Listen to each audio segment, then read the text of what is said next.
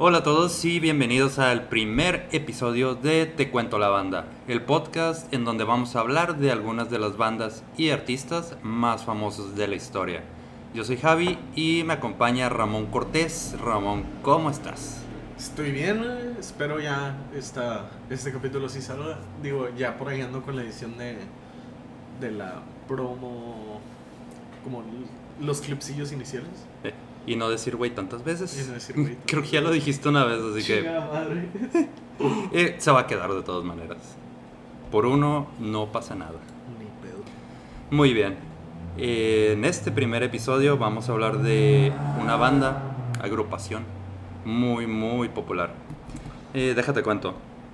Ellos fueron introducidos al Salón de la Fama del Rock el 20 de enero de 1988 y tienen récords mundiales de la mayor cantidad de ventas en el planeta. Son aproximadamente 600 millones de copias a nivel mundial. O sea, una chingonería. Los Ángeles azules. No, no son los ángeles azules. Pero yo creo que le podemos hacer un capítulo después.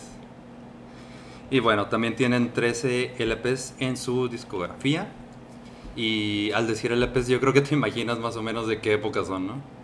Del vinil. Bueno, ahora que lo pienso, todavía hacen LPs. Ajá. Pero. Son- Creo que ahorita es más popular un EP que un LP, ¿no? Sí, pero. Bueno, ellos son de la época original del vinil. Ujú. Nosotros somos de la época del disco, del CD.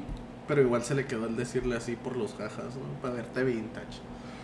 Sí, eso es- igual se escucha bien chido. Muy bien, y claro que estoy hablando de The Beatles, los integrantes John Lennon, Paul McCartney, George Harrison y Ringo Starr. ¿Sabes algo de The Beatles? Sé que casi nunca me, me acuerdo de... Del que, Yo- no, del que no puedes Harrison. nombrar. Digo, ahorita ya no puedo nombrar porque ya intentamos grabar esto una vez, entonces ya me acuerdo de su nombre, así que cuando ya me pregunten por los Beatles, ya voy a poder decir, ah, ese es el Beatle del que no me acuerdo, pero ya me acuerdo. Sí, no sé por qué en todas las bandas siempre hay uno del que nunca te acuerdas. Mm, Pero digo, es, es inevitable no acordar. Bueno, uno que es fan es muy inevitable no acordarte de cada uno porque todos tienen su personalidad y te vas a ir dando cuenta. Muy bien. Eh, empezamos con su, bueno, con la historia inicial. Todo comienza con el líder y fundador de la banda, John Lennon. Eh, yo creo que sí lo ubicas un poquito más, ¿verdad? Sí, porque me dicen que me parezco al Prieto y gordo. bueno, es, es que antes traía lentes redondos, entonces como me estaba dejando el cabello largo, pues era como que... Eres Sí, un John. Lennon Prieto. Sí, para los que no conocen a, a Ramón, trae el mismo look. Trae lentes, cabello largo, como el John Lennon de los 70. Muy bien, todo empieza con John Lennon, que después de vivir una infancia un tanto difícil y, por qué no decirlo, eh, muy dramática. Hecho, tiene, tuvo mucho drama este, este muchacho en su, en su infancia, adolescencia. Lo regalaron. Prácticamente. Digo, no lo criaron sus padres, lo crió su tía. Y. Digo, es como Spider-Man. Más o menos. Se le murió su tío y lo picó una araña. Si se lo murió su tío. Lo picó alguien y no fue una araña. No, pero se convirtió en una chingonería músico. Ah, bueno. Lo picó una guitarra radioactiva. Muy bien. Y pues, ya en su adolescencia, influenciado por el rock and roll de los primeros años 50, como Elvis Presley, Buddy Holly, y etcétera, etcétera. Buddy Holly, la canción de. ah, fuck, ¿cómo se The llama? Wizard. The Wizard, güey. En. Sí, de hecho, bueno, en la canción de Wizard hablan de ese Body Holly. Ah, ok. Es el de lentecitos. Bueno, no, no sé si lo ubicas. Sí, sí lo ubico lentes. por, nada más por esa rola, güey. Ah, pues. en- Ese mero. En esa rola creo que salen vestidos así. Simón, ese mero. Bueno, ya influenciado con estas bandas, esos artistas, decidió formar su primera banda en el año de 1956. Y pues seguramente estarán pensando que hizo su primera banda de rock and roll. Pero pues no, la verdad es que la primera banda que tuvo fue del género, de un género llamado skiffle. No sé si más o menos tengas la idea de qué es skiffle. Yo ya sé lo que es el skiffle, gracias a ti. Pero cuéntanos, ¿qué es el skiffle? Guiño, guiño. guillo, guillo, a la gente que no sabe como yo. Bien, para los que nunca han escuchado del género llamado skiffle, me incluyo porque no sabía cómo explicarlo. Yo, yo me acordaba de, de. Creo que es en la caricatura de Timmy Turner. Hay un Ajá. capítulo de. que viajan como a diferentes dimensiones con un control. Y hay una. Que hay unos güeyes Sí. tocando skiffle Sí, en, sí, un, sí. en un pantano, por eso te dije que si era de Rednecks. Ah, sí, pues de hecho. De hecho, es, así se toca el skiff. Bueno, y seguro se están preguntando qué chingados es, ¿no? Porque no lo he dicho. Según San Wikipedia, el skiffle es un tipo de música originado por trabajadores pobres negros de Estados Unidos en la década de los 1920, eh, basada en armonías sencillas y ejecutada con instrumentos acústicos baratos y caseros. Digo, no sé, bueno, más o menos si lo ubicas, ¿no? Este, por lo regular este, tocaban con una tabla de lavar y hacían, creo que, no sé si era un contrabajo o era un tipo de guitarra, pero era una caja y un palo de escoba y una cuerda. Pues, Y no sé creo, cómo- creo no que, sé es- creo que se sonido. supone que es como un bajo porque son sonidos más graves. Sí, tienes razón. Tienes mucha razón. Y pues creo que es eso, la esa que usan para lavar y una guitarra. Entonces supongo que eso la haría de bajo, entre comillas. Creo que lo más decente ahí es la guitarra. Pero pues la neta, escuché creo que un par de canciones. Bueno, más o menos quise escuchar el género. No se escuchaba mal en sí.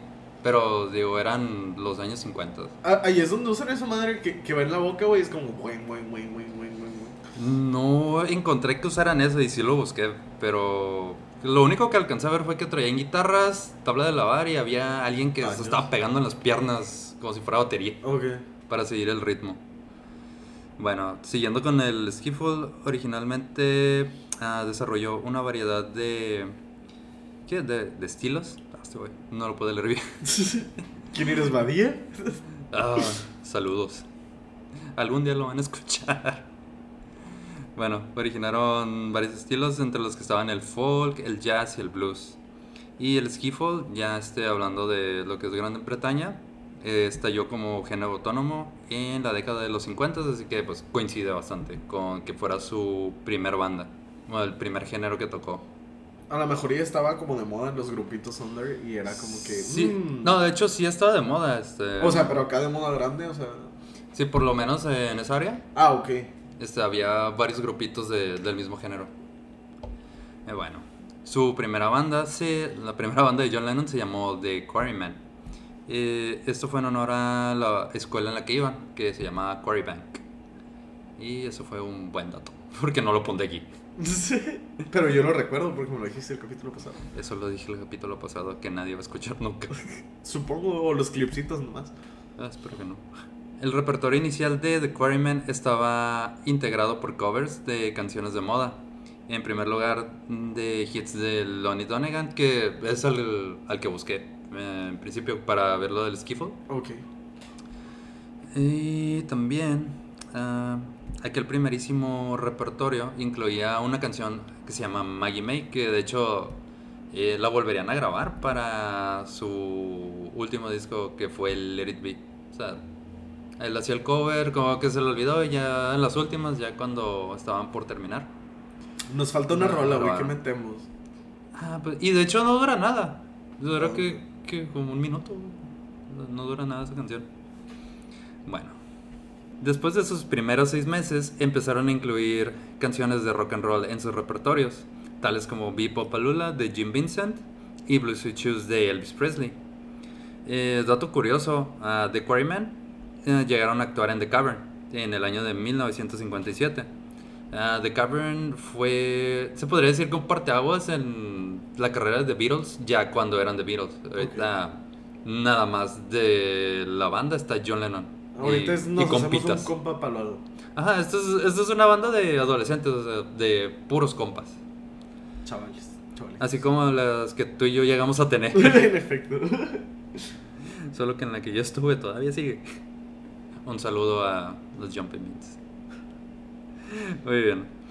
Ah, pero sería eh, un sábado 7 de julio de 1957 cuando cambiaría la historia del rock and roll para siempre. En una de las presentaciones de The Quarrymen en la iglesia de San Pedro Walton, Walton, Walton, no, me puse a investigar cómo se pronuncia. Según yo es Walton. Bueno, llegaría un joven, un chavalito llamado Paul McCartney. No sé si lo ubiques. Es el que se parece a Kiko, güey. Es el que se murió, ¿no? es el que dicen que se murió y se parece a Se Kiko. murió. Dicen que se parece a mí también, pero no es cierto. Se murió. Se murió. F por el chavo. Pobrecito. Lo, lo reemplazaron. Bueno, llega Paul McCartney que estaría entre el público y quedaría maravillado, no tanto por la banda en sí, Sí, no, porque Sí, no no. está bien guapo, güey. exactamente. Quedó fascinado con John, ya que cuando llegó, eh, la banda estaba interpretando una canción que se llama Come Go With Me, de una banda que se llama The Del Vikings. Y obviamente Paul lo vio y se quedó, "Mm, creo que está cambiando las letras, pero eso es muy listo de su parte. O sea, como que no se la sabía, pero la estaba improvisando al mismo tiempo.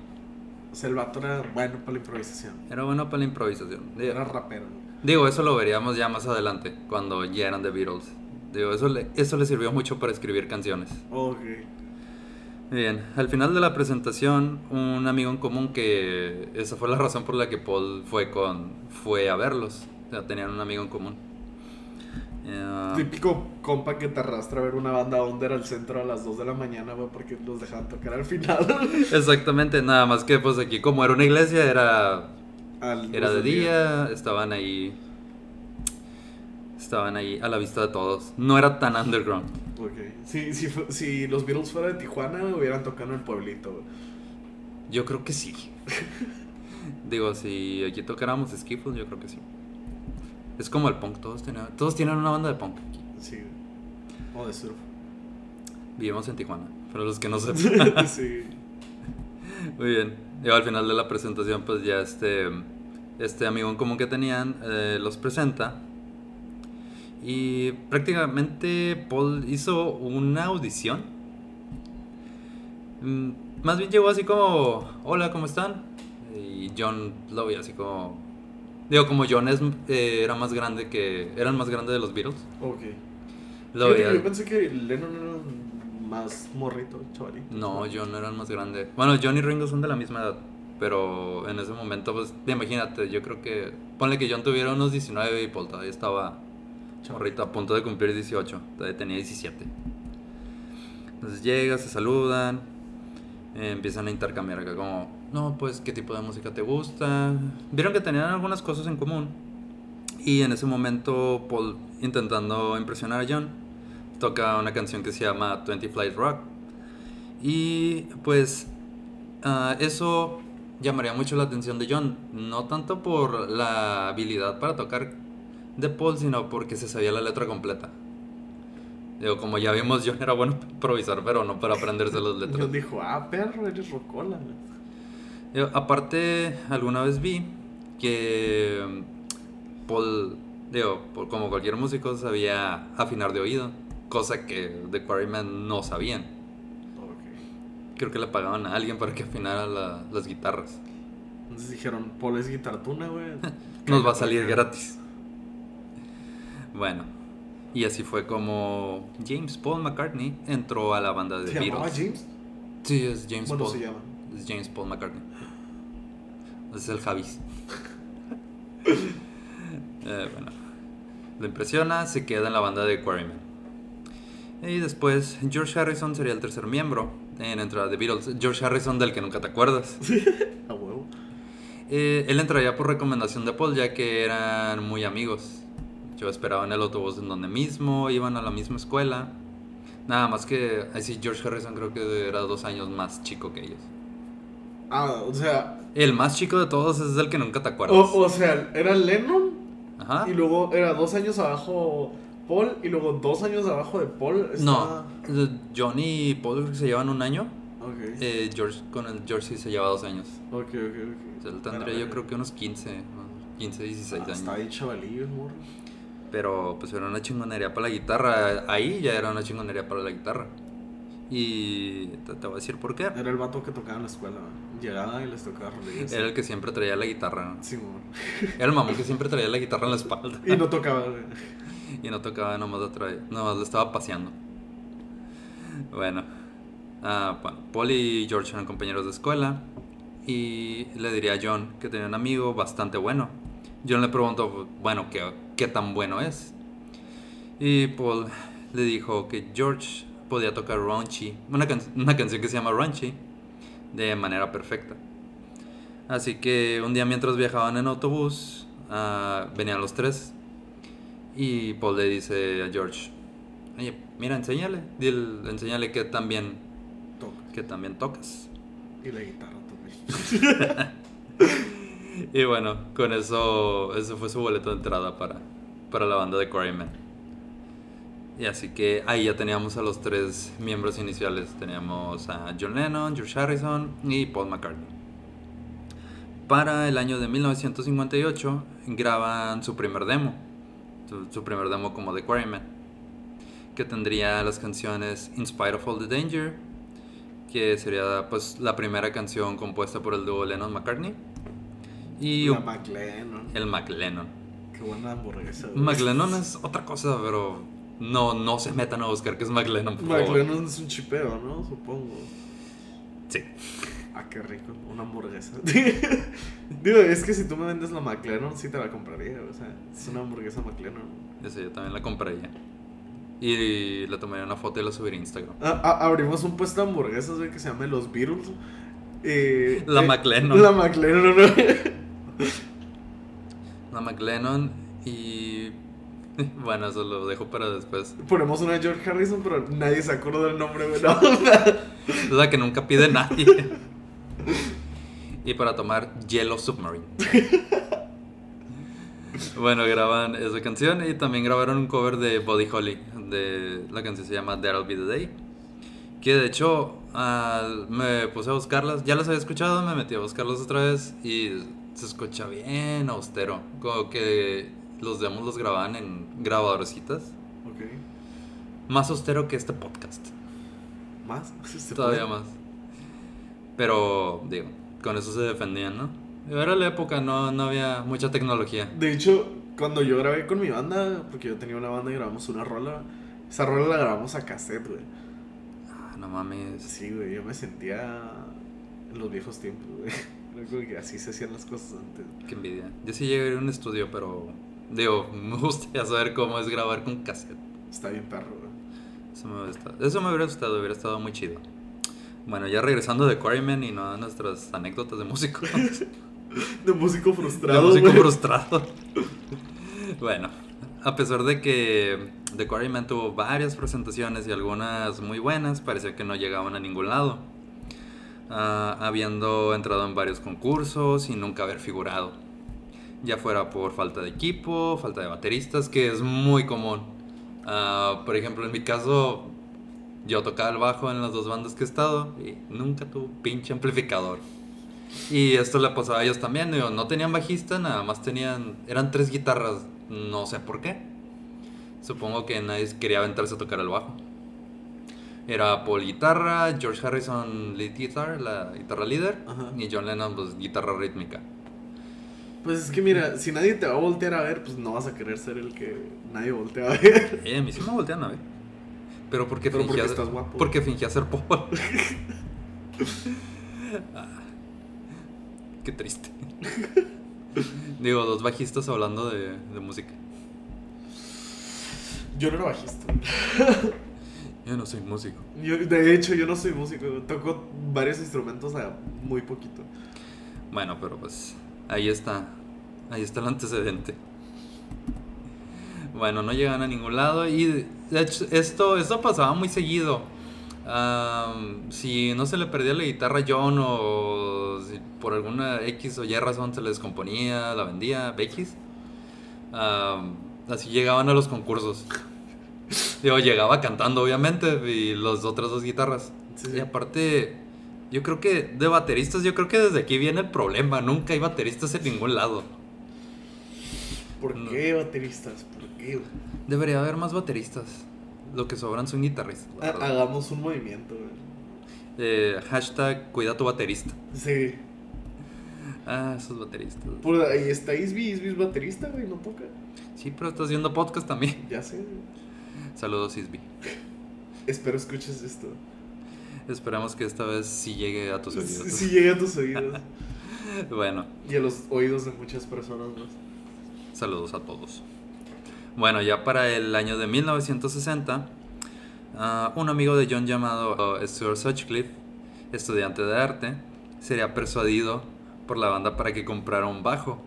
Esto porque había vendido una pintura que había hecho en la escuela de arte. Entonces Paul y John fueron así de, "Mm, ¿sabes qué? Eso que te pagaron es lo mismo que cuesta un bajo Hofner. ¿No, no te gustaría meterte a un negocio no piramidal donde vas a comprar un bajo y luego vas a conseguir a otra persona que venda una pintura y compre más bajos y abrimos muchas bandas? Exactamente. Pero, digo, estamos de acuerdo que Stuart era estudiante de arte, él hacía cuadros, Sí, sí, sí, era pintura. no era músico. O escultura. Pero pues me imagino yo que por el cariño que le tenía John, porque eran pues bien compas, dijo, bueno, está bien, vamos a hacer. Es como, a... es como cuando tu compra, tu compra. Tú compras. Ah. Es como cuando tu compa abre un negocio y vas a, a consumir a su local. Simón. Algo así. No, no, algo así, es lo mismo. Sí, o sea, vas a invertir dinero al negocio. Es lo mismo traducido músicos. Eh, sean, sean buen pedo todos y vayan a los negocios de sus compas. ¿eh? Este, Al chile que sí. Bueno, ya entrando Stuart Sutcliffe, tendríamos la primera alineación conocida ah, de The Beatles, que sería John Lennon eh, en la guitarra y voz, estaba Paul McCartney, guitarra y voz también, George Harrison, guitarra principal, y Stuart Sutcliffe, que en el, estaría en el bajo, que no sabía tocar. bueno, En el En bajo que él prácticamente le obligaron a. el que lo obligaron a comprar. Sí, por compromiso. Esos son compas. Sí, al chile que sí. güey. Necesitamos más Stuarts en el mundo. Necesitamos más Stuarts, no Littles, en el mundo. bueno. Eh, Stuart está bajito, güey. no, de hecho estaba guapo. ¿Y eso qué tiene que ver con su altura? Estaba, era como Octavio Rex, alto. Era alto, bronceado y guapo. Exactamente. De, de hecho, bueno, esto ya es chisme, ¿no? Eso ya es la chisma. Ah, huevo, chismecito. Pero dicen que había un poco de rivalidad entre Paul y Stuart, porque pues ya sabes, ¿no? A Paul se le consideraba el, el Beatle guapo. Y Stuart, pues la neta, estaba más guapo que Paul. Yo, yo, yo consideraría que el viro más guapo era John Lennon, ¿no? Tienes que verlo bien. No sé. Bueno, no, también no es como que me la pase viendo John Lennon. Es, es como tú, pero en blanco. Ah, chale, güey. Y muy delgado. Y muy, muy delgado. Bueno, ya en ese mismo año de 1960, el dueño de un club llamado de Jacaranda, ah, llamado Alan Williams, se convertiría en el primer representante de la banda y arreglaría todo para que el grupo se embarcara en una mini gira. En... Ay, güey, me perdí. Se murió. Lo voy a repetir. A una mini gira. Ese mismo año, el dueño de un club llamado Jacaranda, Alan Williams, se convertiría en el primer representante de la banda y arreglaría todo para que el grupo se embarcara en una mini gira por Escocia, donde irían como banda acompañante de un artista que se llamaba Johnny Gentle. El, Eh, el Johnny gentil. Johnny Gentle no se llamaba Johnny Gentle, pero en esta época era muy común que se cambiaran los nombres. Es por esto que para esta mini gira a los integrantes de los futuros Beatles se cambiarían los nombres. Eh, John Lennon pasaría a ser eh, Long John, o sea, Juanito Largo. Juanito Largo. George Harrison pasaría a ser Carl Harrison, eh, Carlitos Harrison. De hecho, Carl Harrison se lo puso porque era muy fan de Carl Perkins. Ah, tienes cara de que no, sabes quién es Carl Perkins. Harían muchos covers de, de Carl Perkins con The Beatles. Ah, no, no sé si son como dos, tres, pero sí tienen algunos covers de él. Ah, Stuart, Stuart Little te iba a decir. Stuart Little se pasaría a ser Stuart Little, por eso la Pues- película del ratoncito. no, en serio, Stuart Sutcliffe pasaría a ser Stuart The Style. The Style porque creo que era un artista. Ok. es mamador. Sí, güey. Yo, yo sería ese güey así de Ramón Tarantino. güey. Ramón Tarantino. Ramón Tarkovsky, güey. O algo así, güey. Ramón Tarantino, Snyder, Whedon, bla bla bla. Sí. No tengo idea de quiénes son esos. El último no. Es el que dirigió la primera Avengers, Ah, eh. Whedon. Con razón. Bueno, y Paul McCartney pasaría a ser Paul Ramón. Si se les hace conocido yo soy apellido, no, no por Ramón, es porque de aquí tomarían eh, la banda de Ramón su nombre. Ah, Es que después ah, Paul McCartney se registraría en los, en los hoteles con ese nombre, para que no supieran que era él. Como que, ah, ¿me puede registrar como Paul Ramón? Supongo que alguna vez se enteraron ellos. Y dijeron, ah, me gusta, vamos a usarlo. ah, mira, robable. Yo pensé que todos se llamaban Ramón. güey. Pero bueno, este podcast no es de Ramones. Ojalá.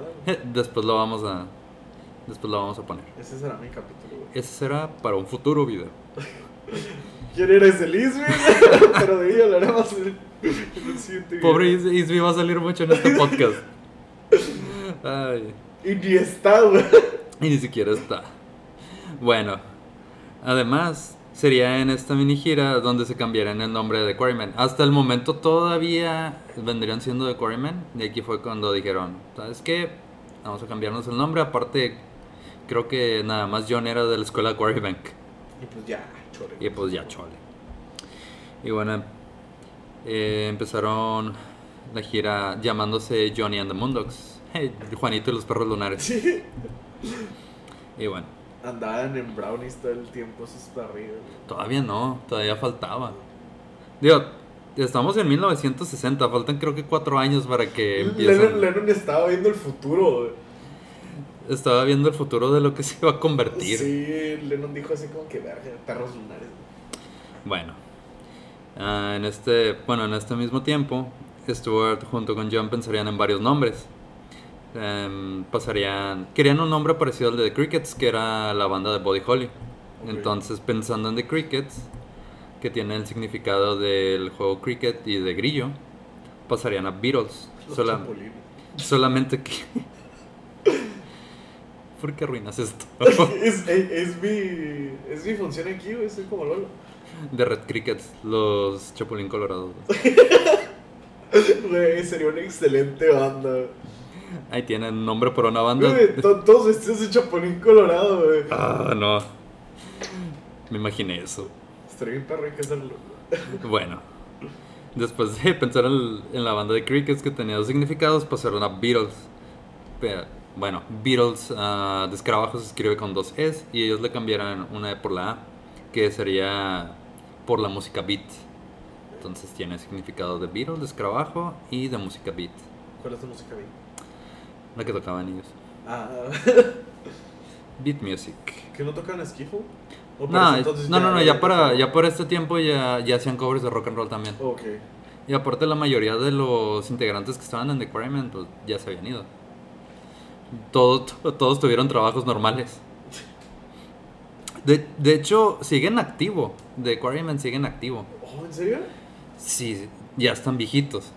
Creo que nada más quedan dos. Hace el año pasado, el año pasado, en, como en diciembre, vi un video de lo que quedaba de The Quarrymen, que eran dos señores ya grandes, eh, tocando en Ciudad de México. Oh, no. Eh, fueron a una convención Beatle y se aventaron se aventaron las canciones que ya mencioné que estuvieron en su demo.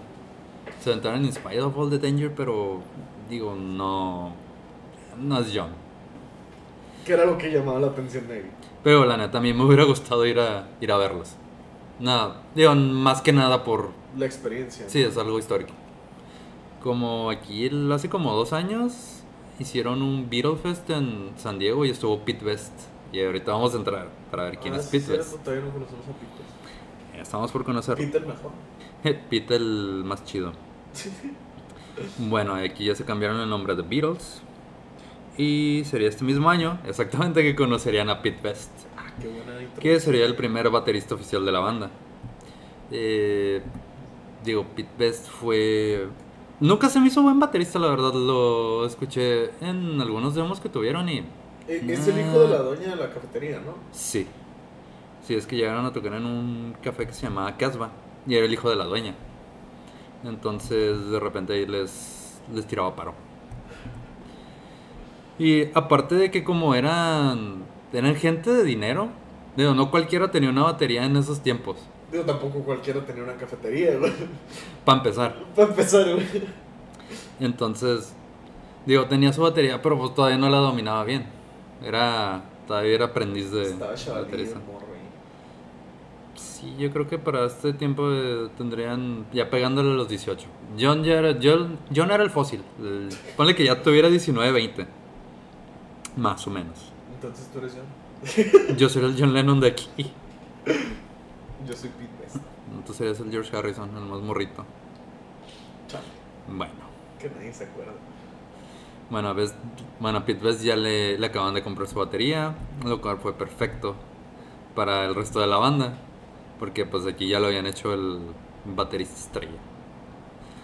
Bueno, el representante Alan Williams organizaría una serie de presentaciones en Hamburgo, que aquí sería su parteaguas, porque aquí empezarían a ser más conocidos.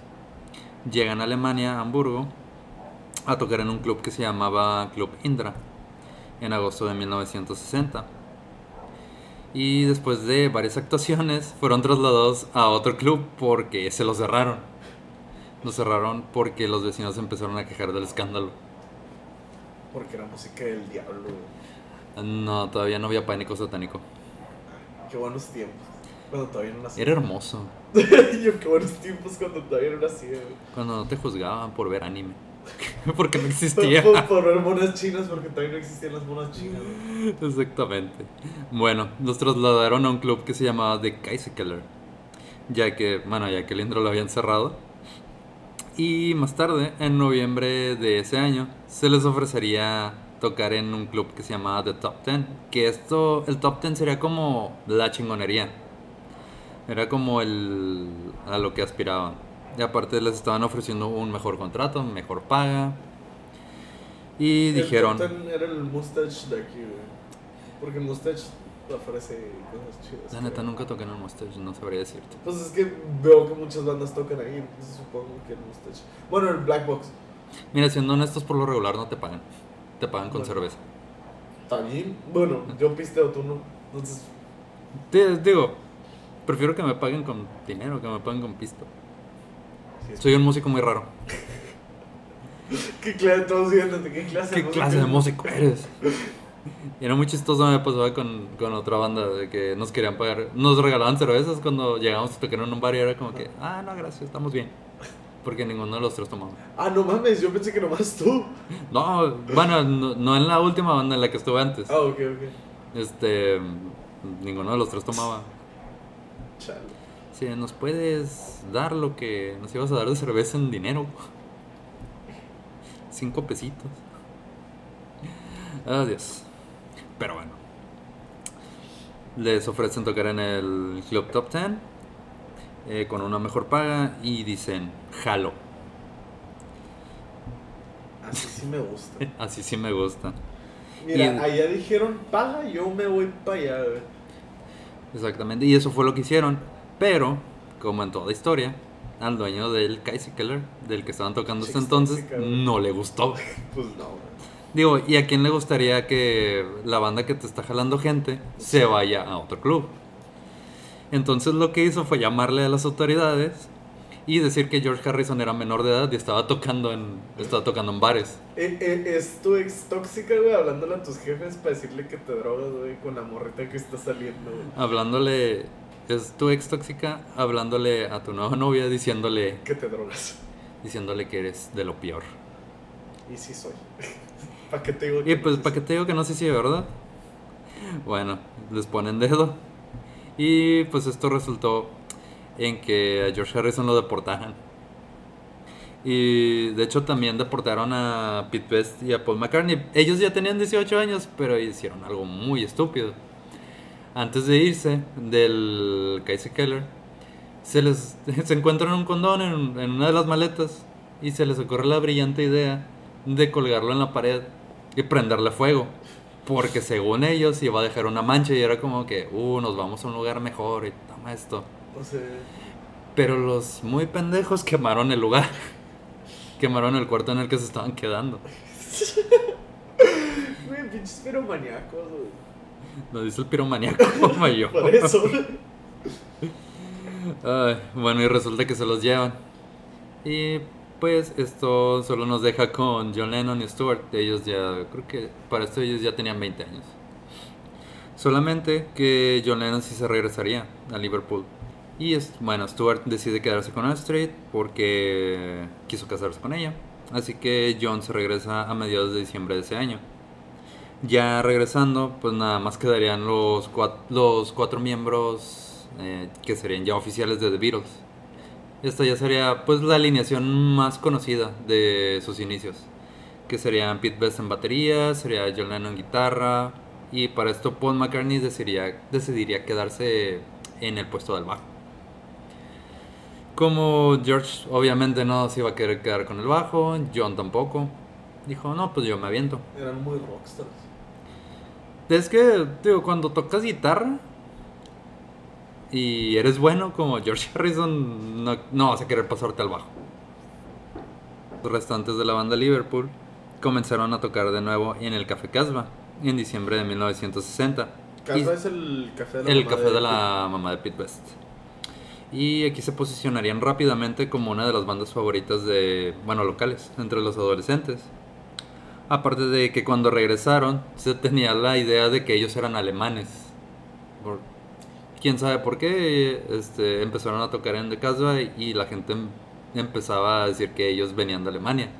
Digo, venían de Alemania, pero no eran alemanes, no sé cómo no se dieron cuenta. No, no sé por qué te iba a decir. Es que la raza pensaba que era post-punk ruso, güey, pero no era ruso. Ellos estamos, es- venían de Alemania, no de Rusia. sí, güey, pero eso fue así como verga, no la estás quedando. Bueno. Y ya en abril de 1961, eh, The Beatles tenían, tendrían una segunda etapa en Hamburgo. Digo, George ya había cumplido 18, así que ya no habría tanto problema. Estuvieron, sí, estuvieron tres meses en el club eh, que les habían ofrecido antes de que los deportaran, ¿En el top ten? top 10. Y sería también este mismo año que serían contratados para acompañar a un músico llamado Tony Sheridan. Eh, de hecho, para acompañarlo irían bajo el nombre de The Beat Brothers, no The Beatles. No, sé- no sé por qué, a mí me suena muy, muy parecido. Eh, The, Beatles, The de Beatles abreviado. The Beatles Brothers. Bueno, lo acompañan con el nombre de The Beat Brothers y aquí grabarían un par de canciones más profesionales. Entre ellas está My Boney, que la verdad siempre he tenido la duda si John canta en, en esa canción, pero creo que es Tony Sheridan y son ellos los que están tocando. Y también grabaron una canción con John en la voz que sería... Ah, se me olvidó el nombre de la canción. Pero... Sí, sí lo mencionaste el capítulo pasado. Sí, ese se me olvidó. ¿Cómo se llama? Ah, Ain't She Sweet. Sería la canción en la que John sí canta. Eh, bueno. Eh, de hecho, My Bonnie no, no tendría tanto impacto. Eh, llegaría al número 32 de las listas de popularidad en ese entonces. O sea, como que no hizo nada. No llegó ni en los primeros días, así que se quedó en un... eh, en un gran y glorioso me. Sí. Y bueno, esto fue en 1961. Y ya para de 1961, Brian Epstein, que era el dueño de una tienda de discos local, escucharía acerca de The Beatles. Se, le preguntarían varias veces acerca de si tenía el disco My Boney. Y le preguntarían por The Beat Brothers. Y una empleada que trabajaba con él le decía, tal vez se refieren a The Beatles. Y le dijo, ¿sabes qué? Ellos están tocando en The Cavern. Así que iría a verlos.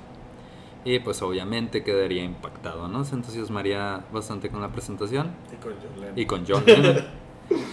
Digo, fuera de cura, sí se entusiasmaría mucho más con John. Digo, los vio y dijo, ellos tienen algo, los voy a jalar, les voy a decir. Pero Lennon tiene algo más, güey. Lennon tiene mucho ángel.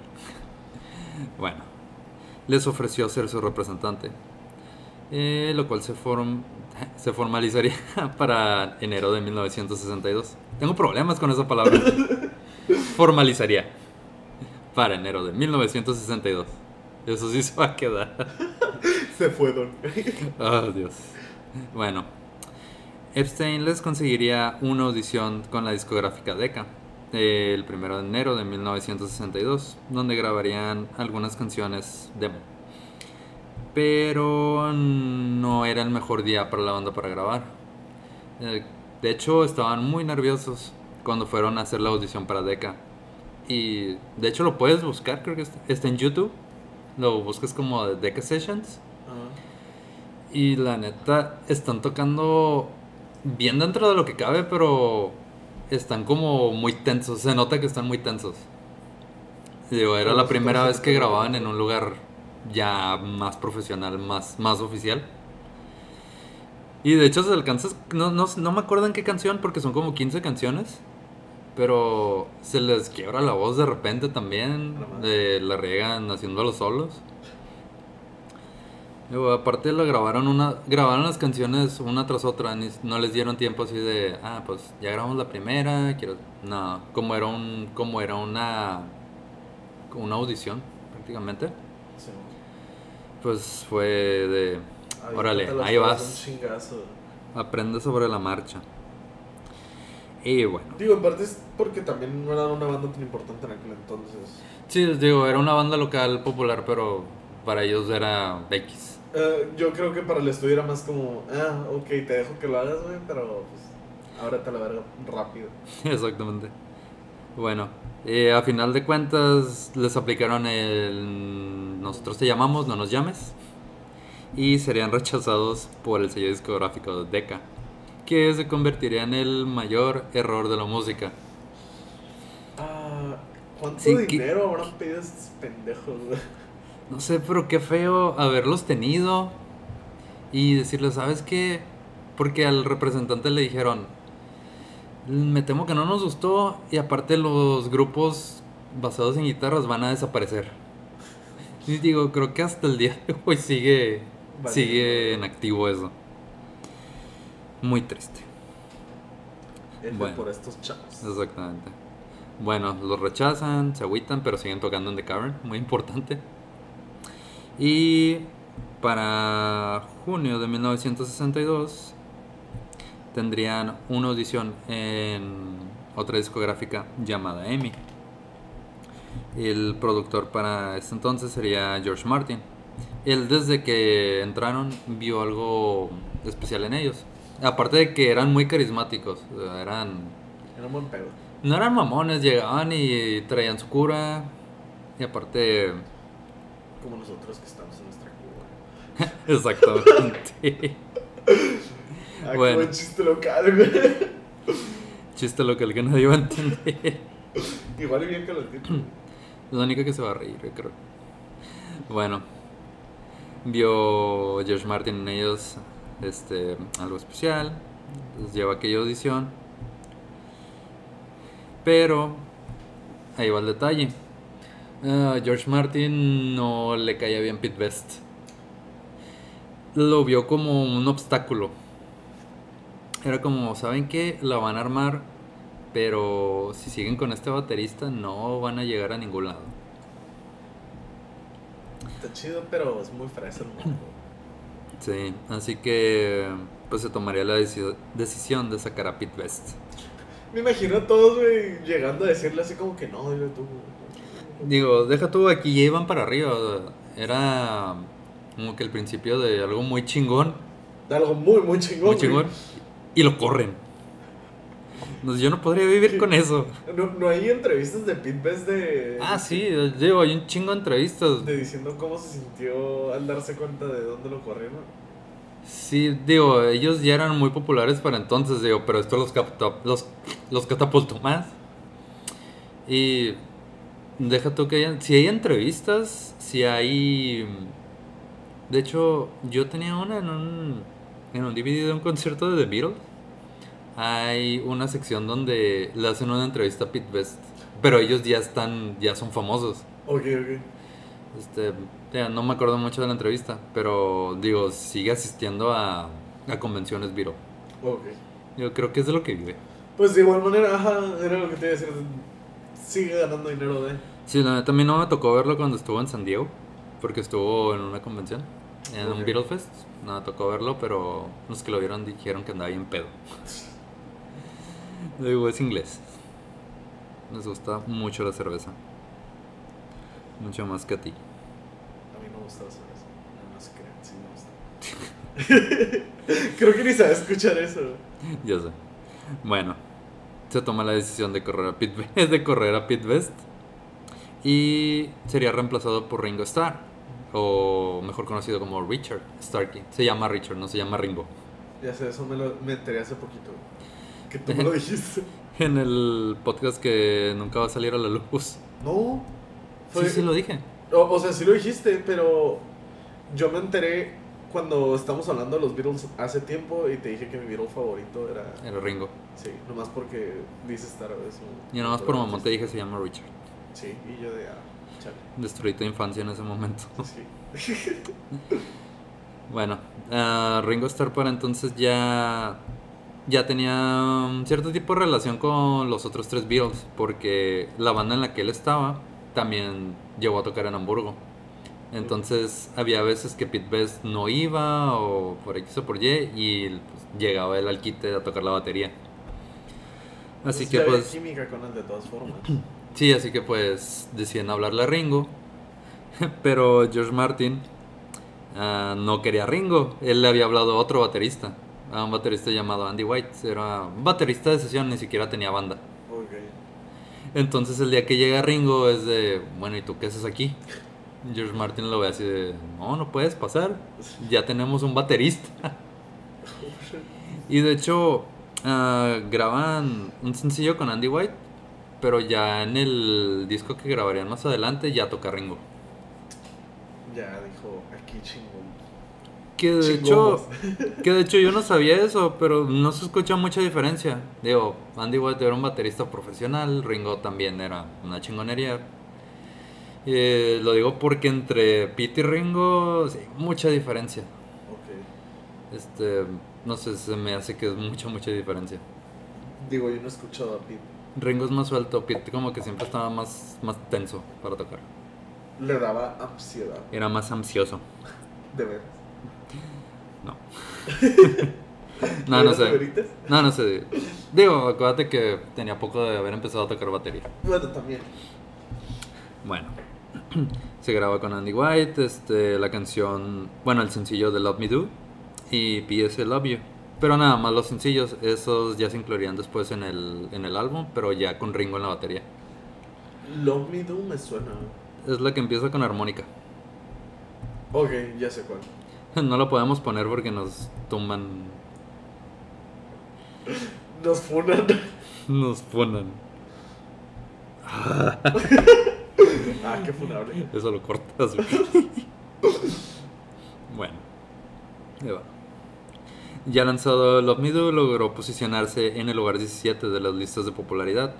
Digo, llegó más arriba que la otra canción que habían grabado con Tony Sheridan. Que creo que había llegado que al lugar 32, dije, ¿verdad? Sí. Y ahora, avanzaron del 32 al 17. Mira, es un gran salto. Es como 15 Sí, lugares ajá. arriba. Y así empezarían a tener un, éxito mayor. Este fue su primer gran éxito. Pero George Martin seguía intrigado con lo que podían hacer en el estudio. Así que originalmente George Martin quería darles una canción que se llama How Do You Do It, que no era compuesto por ellos. Era muy común que a los artistas se les diera canciones. Porque no era común en una banda o un artista que escribiera. Que fueran Y- compositores. Y ellos como que rompieron con eso y ellos escribían sus canciones. Ok. Entonces ellos tenían Please Please Me. Dijeron, ¿sabes qué? Queremos hacer esta canción, no queremos regresar con un cover y que... Un poco irónico porque... Porque Twist and Shout es un cover. ¿Tuviste un show de ese cover? Sí, no es de ellos, es un cover. No mames. Pero lo interpretaron también que nadie, sí, nadie sí, sí. sabe. De hecho yo pensaba que era de ellos. Yo también. Me acabo de enterar que no. Acabas de romper mi infancia dos veces. Aquí, aquí es donde Ramón se entera de que Twist and Shout es un cover. Mira, Lisa, si regresas al cuadro podemos ver el... El cuadro exacto. donde se le rompe el corazón. Exacto, güey. Donde se le quiebra la voz a Ramón. ¿Cómo, cómo que? ¿cómo que no? Bueno. Eh, les- ¿Qué iba? Dijeron Ah, que no iban a regresar con un cover. Bueno, no querían regresar con el cover de How Do You Do It. Le muestran la canción de Please Please Me y pues con eso se llegaría a su primer número uno. Ya Ah, ¿llegaron al número uno? Sí, con Pensé Please Please Me llegaron. quedado con 10. No, este. Con Do sí llegaron como al 17 y como que ya se empezaban a hacer notar. Porque eran muy conocidos, pero nada más mm, en lo que es el underground, en The Cavern. Y ya con Please Please Me, como. No es cierto, Please Please Me, con Love Me Do, como que ya se empezaron a hacer un poco más populares en toda la región. Pero llega Please Please Me y es un putazo. Este, se hacen más populares. Entonces, cuando estaban en The Cavern, era como la banda para mamadores. Eh, no, pues es como la banda local que a todo el mundo le gusta. Eh, digo, todos hemos visto esas bandas. De que, ah, tocan en tal lugar, vamos a verlos. No les pagan, les pagan con cerveza. Tijuana no en su momento. Pues, no me tocó ir. Y mi maestro estaba en Tijuana, ¿no? Eh, era lo que te iba a decir. Nah, pues es que cuando salieron ellos estaba muy morro. Yo todavía ni nacía acá. Tú Todavía no, ni estabas en planes para empezar. Todavía no nacían tus papás. no, mis papás sí. Tus papás tenían mi edad. Ándale. Ah, no es cierto. Bueno. Please Please Me se convierte en el primer número uno de ellos. Y aquí es cuando se toma la decisión de grabar su primer álbum completo. Eh, originalmente se quería grabar un álbum en vivo en The Cavern, pero la tecnología no lo permitía. Así que tuvieron que grabarlo en estudio. La idea era mantener como esa atmósfera de, de una tras otra. eh, Ok, ok. Porque en su mayoría grabaron canciones de las que pues ya, ya las tenían aprendidas al derecho y al revés. De todo, de todo el tiempo que estuvieron de gira. Bueno, de sus mini giras, de todas sus presentaciones locales. Y así es que el 11 de febrero de 1963 se grabaría el primer álbum. ¿Se, se sabe si en algún momento los Beatles tocaron en alguna fiesta? O sea, como de compas o algo así. No. Bueno, es que también supongo que entonces no era muy común eso. Eh, Yo Mm. siento que eso es más de tiempos recientes. Como los noventas o algo así. Sí, digo, no creo que John le haya cantado a su mamá las mañanitas con guitarra. No, no, no, o sea, me refería como una peda de un compa, güey, vas y tocas. Pero te- imagínate que alguien, por hacer el destino, sí haya tenido a los Beatles en su fiesta. Fíjate que no sé, no creo porque no hay. Digo, en el. En el tiempo que los he seguido, nunca he sabido de eso. Digo, sé que ensayaban en, ca- en las casas de los, de los compas, pero. Pero de ahí a que llegaran a tocar en cumpleaños y eso, no creo. Digo, igual y sí, lo voy a preguntar a Paul al rato. Voy a preguntar a mí mismo al rato. Le voy a preguntar a Ringo. A ver si me llama y me, y me felicita. Le voy a preguntar a John Lennon. Le voy a preguntar a John Lennon con una Ouija. Curada. Con magia negra. Ah, referencias. Pero no después de las 6 de la tarde. Por favor. Bueno. eh, empiezan a grabar el primer álbum. eh, Pero aquí lo curioso es que todo el álbum lo graban en un día. ¿Tú sabes la chinga que es grabar una, can- una sola canción? Una sola canción. Estos cabrones grabaron 14 canciones en un día. Mamoncitos. Ponle que llegaron a las 8 de la mañana y se fueron a los pinches 12 de la noche. Imagínate cómo acabó la garganta de todos. Por Estudio, se decide grabar el primer álbum y todo se graba en un solo día. ¿Tú sabes la chinga que es grabar una, una sola canción? Pues mira, para, pro- para ser producida igual debe ser una chinga bien cabrona, pero el otro día la rola que te dije que quería que le pusieras el bajo, la grabé en una hora de clase. Y grabé las dos guitarras y mi voz. Sí, es una chinga. Sí. Digo, nada más para eso, pero imagínate, 14 canciones, pero las grabaron en un solo día. Y digo, después de grabar esa, esa rola que me tomó una hora, la garganta la sentí así como me quiero morir. Y no era porque tengo COVID, porque no tengo COVID. Creo, Espero que no tengas COVID porque estás muy cerca. porque nos estamos besando. Ah, bueno. Bueno, graban sus 14 canciones y al final de la jornada dejarían Twist and Shout. Que no sé si ya no sé si ya lo escuchaste, Sí, la escuché el otro día y te dije que me cagó que Spotify la puso de que se escucha de un lado la voz, y del otro lado se escucha la música. Eso se llama estéreo. Y me caga. And- ah, a mí tampoco me gusta, pero ya todas las canciones traen eso. ¿Neta? Sí. No, nunca me dado cuenta. Aquí es donde Ramón descubre el estéreo. Sí, en este momento Ramón descubrió. Bueno, dejan para el final Twist and Shout. Y digo, ya para el momento en que dejaron para grabar esa canción, ya John Lennon no tenía voz. Y de hecho se, se escucha en la grabación. Por eso se escucha como que está gritando, ni siquiera está cantando. Porque si lo comparas en el álbum y lo escuchas en vivo, se escucha muy diferente. Y de hecho, él ha mencionado, bueno, él llegó a mencionar que después de haber grabado Twist and Shout, su voz no fue la misma por un tiempo. Se sentía la voz como muy rasposa. Que de por sí él creo que siempre tuvo así la vocecilla como más rasposilla. Terminó siendo Kurt Cobain después de cantar Twist and Shout. No dudo que le haya quedado así. Bueno. Y el álbum se posicionaría en el número uno.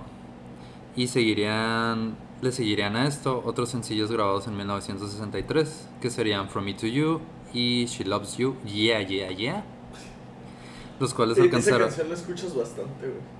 Es que me gusta mucho. Sí, porque yo recuerdo cuando entré a trabajar aquí, la escuchabas mucho, aparte de leyendas. No, es que están todo, es que están todas las recopilaciones. Digo, te metes a un mix y uh, a fuerzas va a estar Twist and Shout.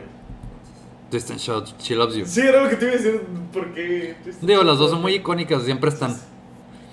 La de From Me to You no, no crees que tanto, pero sí, She Loves You y Twist and Shout por lo regular están en los mix. Y bueno, estos dos sencillos, ah, From Me to You y She Loves You, también llegarían al número uno y chinga, porque para este tiempo ya eran, ya eran The Beatles, ya había Beatlemania. Ok. Ya las, todas las chavas eh, empezarían a, a aventarle sus gritos. Eh, bueno, She Loves You alcanzó el récord del mayor número de copias vendidas en el Reino Unido hasta ese momento, vendiendo cerca de 750 mil copias, eh, más o menos en cuatro semanas. Se convirtió en su primer sencillo en vender el millón de copias. O sea, pasaron. En cuatro semanas vendieron 750 mil copias. Y pues ya pasó el tiempo, vendieron el millón. O sea, mm, tardaron nada en venderse todos. Y siguió teniendo ese récord hasta 1978. O sea, duró bastante el récord de She Loves You. Bastante, güey. Bueno, en la primera mitad del año de 1963 se, re- se realizarían, se realizaría- se realizarían algunas giras. Y esto a medida de que se hacían más conocidos y crece su popularidad, eh, se empezaría a conocer todo este desmadre como Beatlemania, que es cuando llegaban a los conciertos y todos empezaban con su gritadero. De hecho, eso fue un problemón porque, digo, la tecnología de ese tiempo para los shows en vivo era pues, nula. Tenía nada más micrófonos, tenían los amplificadores, la batería, la batería ni siquiera estaba microfonada. Era que tenía un micrófono hasta arriba. Y ya es que en estos días pues se les pone que en el tom, en los... Sí, sí. No, no había eso. Tenía, ponle que si tenían suerte, ya más adelante tenían dos. Dos a lo mucho. Y pues ya ves que para cantar por lo regular te ponen un monitor. No existía eso. Ok. Ahora imagínate querer cantar, pero tener los oídos tapados así. Digo, para los que no sepan qué es cuando dije así, me puse las dos manos en los dos oídos. Qué gran explicación para la gente que está escuchando un podcast. Algún día, algún día saldremos en video también. De hecho, podríamos, porque ahí está la cámara, pero no se hizo. Eh, no, no se puede. No se puede. No se puede. Bueno, es como taparte los oídos e intentar hablar. Ah, Imagínate el gritadero y tú queriendo cantar. O aparte de la gente queriendo, cantando tus rolas a destiempo, güey. Así como que. Digo, creo que eso es muy común de todos nosotros. Sí, sí. Digo, me ha pasado cuando he ido a ver a algunos artistas. Canta Que no me, que no me sé las canciones. Ah, ok. No me sé las canciones y lo que me sé lo canto ¿Quién te mal. crees, John Lennon? Sí. Sí, pero no traigo lentes. Eh, pero no traigo.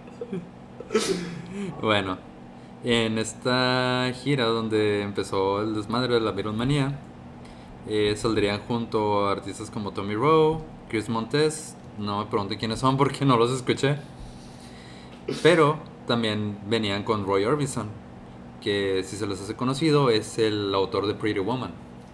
Sí, es, ajá, ese mero. Es el que canta Pretty Woman.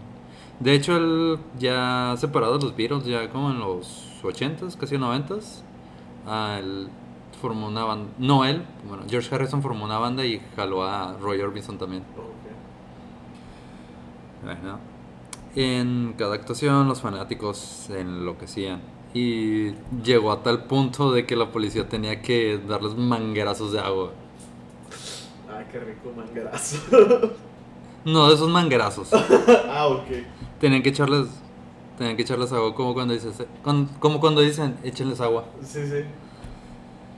Yo, la neta no sé si era por eso, pero. Quiero pensar que sí. Digo, eran, eran los 60, no podía ser muy. Muy abierto. No te podrías, no te podías abrir mucho en público. Depende. bueno, ese mismo año se publica el segundo álbum de The Beatles, en 1963, que sería llamado With the Beatles, el cual desplazó al álbum de Please Please Me y sería grabado obviamente con mejor calidad y con mucho más tiempo, ya que el otro pues fue grabado en un solo día, este ya se tomaron un poquito más de tiempo para que saliera mucho mejor. Y de hecho se escucha mucha diferencia.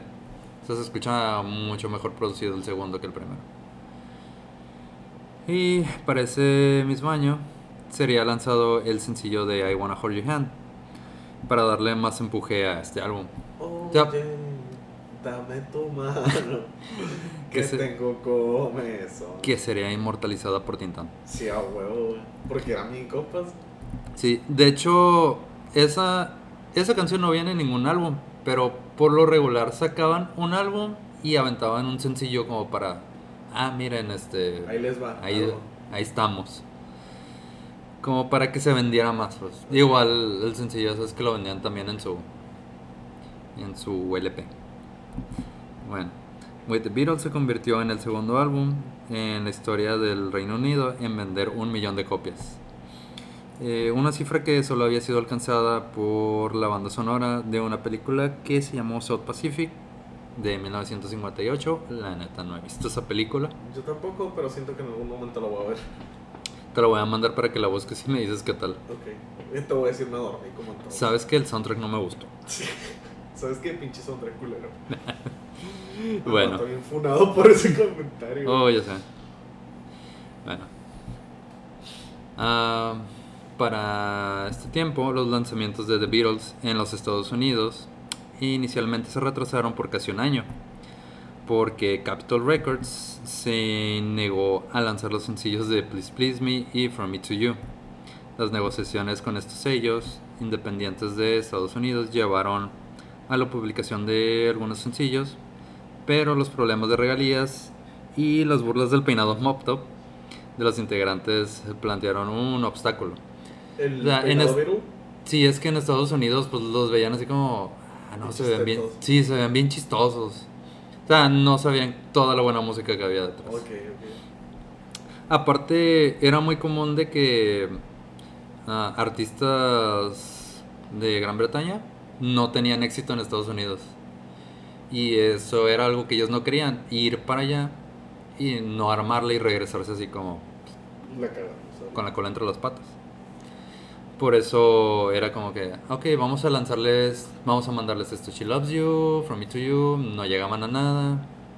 Y así fue por un, por un tiempo. El éxito definitivo en América llegó cuando se emitió un reportaje sobre la Beatlemanía británica, provocada, provocando... Otra vez. El éxito definitivo... Ahí voy. El éxito definitivo a América llegó cuando se emitió un reportaje sobre la virolmanía británica, provocando la aclamación entre el público norteamericano, lo que llevó a Capitol a lanzar I Wanna Hold Your Hand en diciembre de 1963. Y todos agarrando las manos. Exactamente. Bueno, el éxito llegaría en el año de 1963, en diciembre, cuando Capitol decidió lanzar I Wanna Hold Your Hand. Aquí fue donde alcanzaron su primer número uno en Estados Unidos. Y pues el resto es historia, de aquí para adelante. Todos se tomaron sus manitas y dijeron, vamos a escuchar a los Beatles. Sí, de hecho dicen que uh, I Wanna Hold Your Hand llegó al número uno también porque en ese tiempo Estados Unidos tenía pues los ánimos bajos. En 1963 acaban de asesinar a John F. Kennedy. Entonces creo que también pudo haber influido en eso. Digo, les trajo alegría a todos los que estaban un poco deprimidos. Todos dijeron, vamos a chingarnos un ajo y escuchar a los Beatles. Aunque todavía no estaban los ajos como de moda. Creo que todavía no se inventaban. 1963. Y la banda abandonaría el Reino Unido el 7 de febrero de 1964 para llegar al aeropuerto John F. Kennedy. Y aquí se termina la primera parte del podcast de The Beatles. ¿Qué te pareció esta primera parte, Ramón? Yo digo que los Beatles eran unos chavales muy chavalitos que vivieron cosas feas y luego ya no tan feas. Ah, yo digo que la sufrieron bastante. Digo, no, no conozco la historia de, de Paul y de esos dos. Sí, otros. la, la neta no quise entrar a detalle porque, digo, Sí, íbamos, sí, a, sí. íbamos a ocupar como cuatro episodios. Pero supongo que también tuvieron como pedos. Mm, mm, realmente no, el, el único que tuvo así problemas, problemas, broncas fue John. Él era el... Por eso todo quería, güey. tiene ese olorcito abuleado. No, es que ni siquiera era buleado, él era el bully. Ah, no mames. Sí, él era un bully. Sí, era un desmadre, pero digo, era una chingonería a la hora de componer. Y bueno, esa sería la primera parte de The Beatles. Esa sería la primera parte del capítulo de The Beatles. A mí me pueden encontrar en redes sociales en Instagram como Javi088. A mí me pueden encontrar en Instagram como sirizo.999 y el Instagram de la página todavía está pendiente, pero supongo que va a ser tecuento.una.banda. Te cuento punto una punto banda. porque, porque de seguro todos van a estar Sí, usados. sí, sí. Sí, si no está usado, pues ya en el próximo capítulo les diría, o igual cuando se suba este capítulo, supongo que lo vamos a estar compartiendo desde ahí. Y en la, en la página de Facebook supongo que igual no está ocupado el nombre de Te Cuento Una Banda. Pues, esperemos, roguemos Esperemos a no. nuestro Señor Jesucristo, A nuestro señor John Lennon. a nuestro Señor Paul McCartney. Pues ma- no, él sigue vivo. Sería John Lennon. Sí. A Yoleno. Ah, John Harris. Bueno, esto fue Te Cuento la Banda Podcast y nos vemos en la segunda parte. Esperemos les haya gustado y ya. Y ya, bye.